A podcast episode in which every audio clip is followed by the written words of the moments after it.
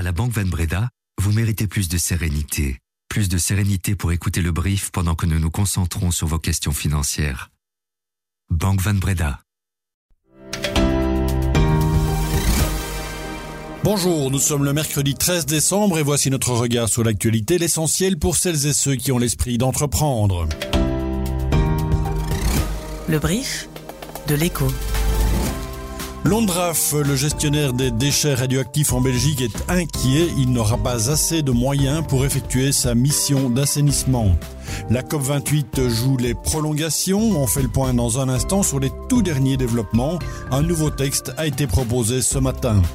Stocker l'électricité sous forme de chaleur récupérable, c'est l'idée de Destor, une société de Louvain-Neuve qui lance un crowdfunding pour poursuivre ses recherches. Je suis Laurent Fabry, bienvenue dans le brief.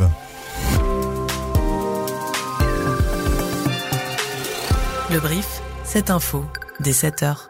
À Dubaï, le bras de fer continue. Les négociateurs de la COP28 jouent les prolongations.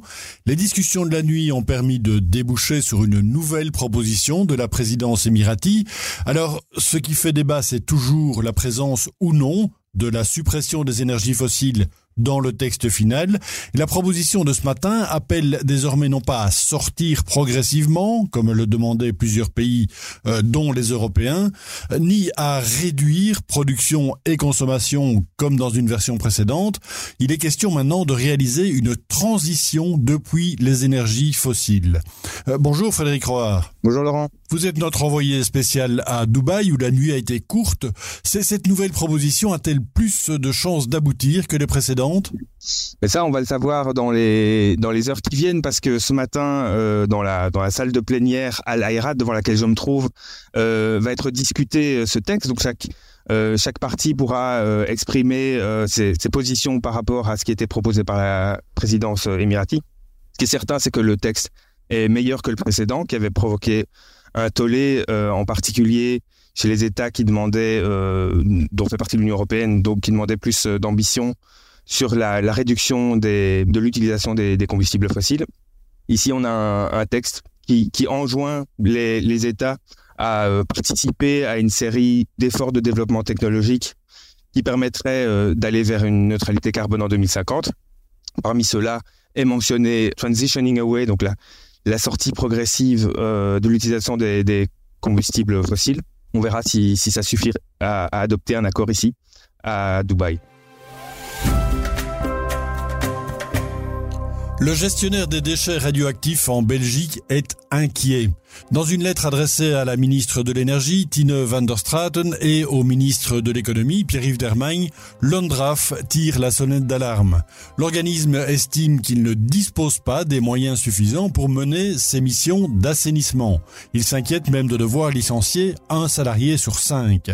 Selon ses prévisions, le budget qui lui est alloué aujourd'hui ne lui permettrait pas de réaliser la moitié de son plan quinquennal d'assainissement. Alors de quoi parle-t-on exactement euh, De l'assainissement de l'ancienne usine de retraitement eurochimique et des installations à l'arrêt du centre de recherche SCK Seine?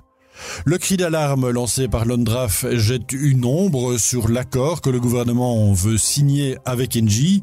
Le deal permettrait de prolonger l'exploitation des réacteurs nucléaires Doud 4 et Tiange 3 le gouvernement réuni en Cairn a approuvé cet accord de 1500 pages durant la nuit. Les documents contractuels peuvent maintenant être transmis à la Commission européenne pour approbation et il reste encore à réviser la loi de sortie du nucléaire de 2003. Cette fois, la concession presse, c'est terminé.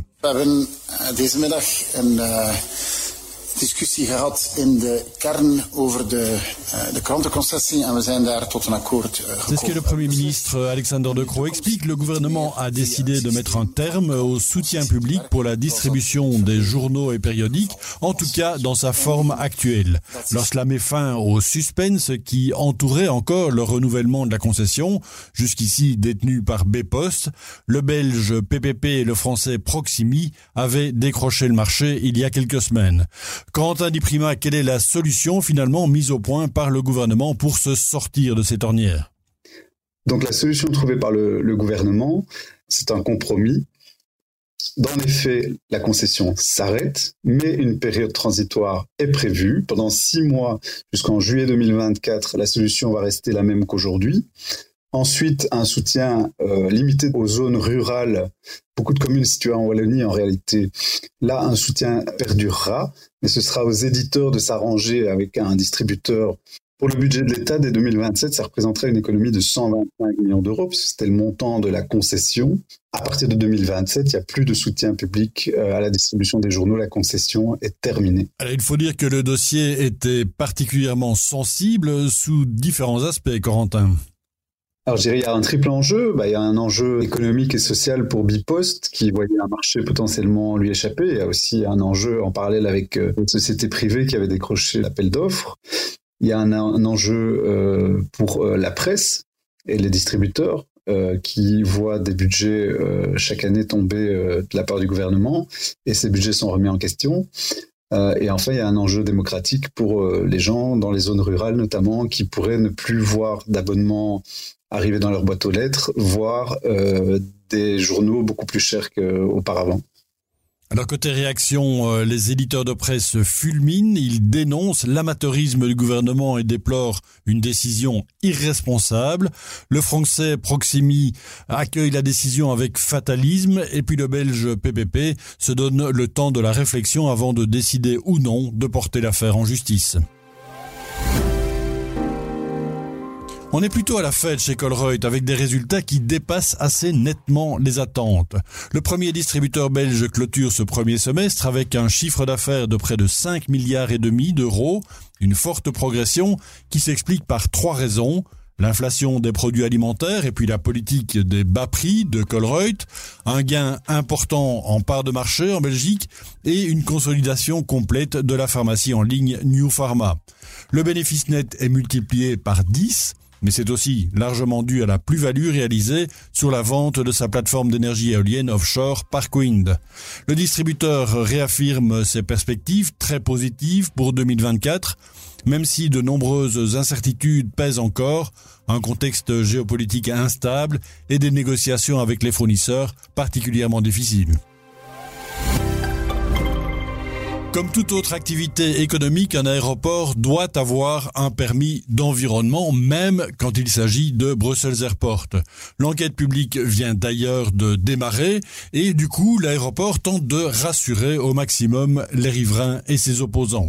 Le CEO de Brussels Airport, Arnaud Feist, présentait hier les résultats de l'enquête environnementale qu'il a commandée. Il a aussi donné les tendances de croissance du trafic pour les dix prochaines années plus de passagers, mais cela signifie pas plus de vols. Écoutez Arnaud Feist.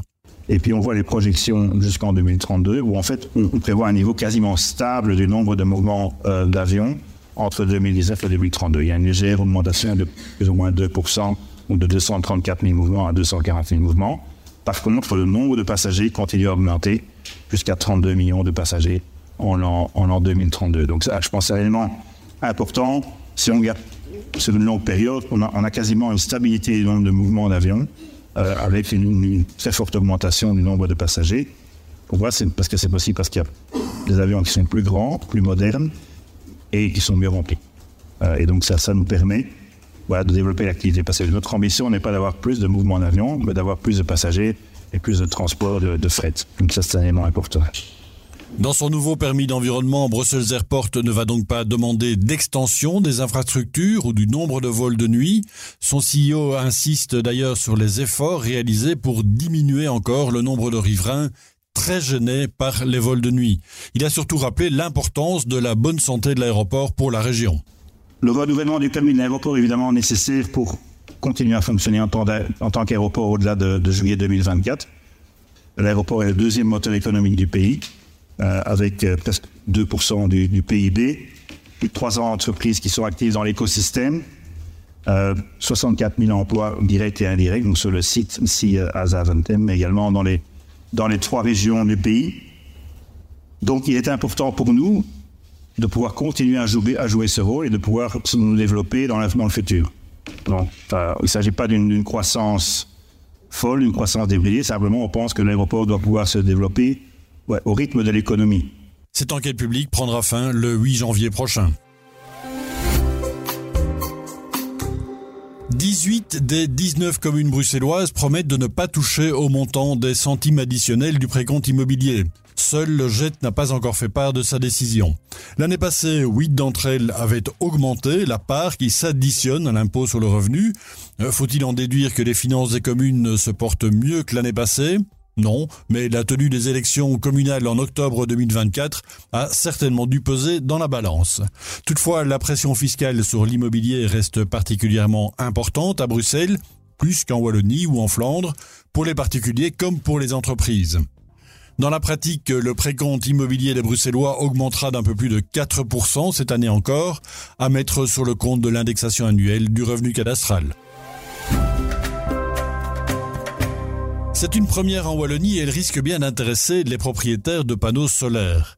La jeune entreprise louvaniste Destor vient de dévoiler son projet de batterie permettant de stocker sous forme de chaleur l'énergie produite par des panneaux photovoltaïques. Une batterie wallonne, sans terre rare et qui est recyclable. Alors, son principe, c'est le surplus d'électricité produite par les panneaux solaires est transformé en chaleur via une pompe à chaleur. Et cette chaleur est stockée pour être réutilisée plus tard en chauffage ou en eau sanitaire. L'explication avec Arnaud Latirs, responsable technique chez Destor, au micro de Maxime Paquet. Alors ça sert à quoi? Ça sert à répondre au problème de la variabilité de l'énergie renouvelable. vous n'avez pas toujours de l'énergie quand vous voulez.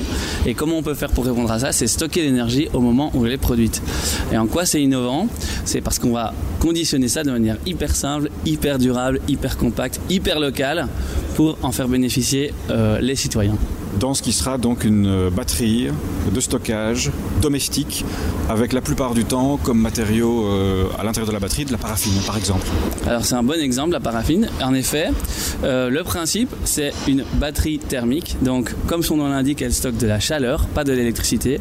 Et on appelle ça une batterie thermique nouvelle génération parce qu'elle utilise un procédé légèrement innovant mais qui est bien connu, qui est le changement de phase. Donc on va utiliser le principe de la bougie qui fond ces paraffines, elles vont pouvoir accumuler beaucoup beaucoup de chaleur en se transformant, en passant de l'état solide à l'état liquide.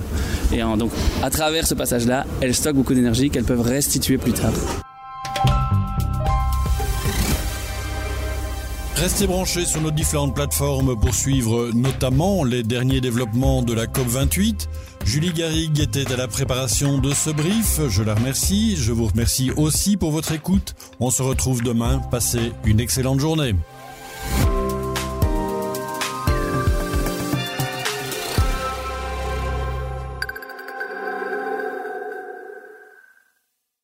À la Banque Van Breda, vous méritez plus d'équilibre, plus d'équilibre financier plus d'équilibre financier pour vous et votre entreprise pour pouvoir vous concentrer sur votre équilibre vie professionnelle, vie privée.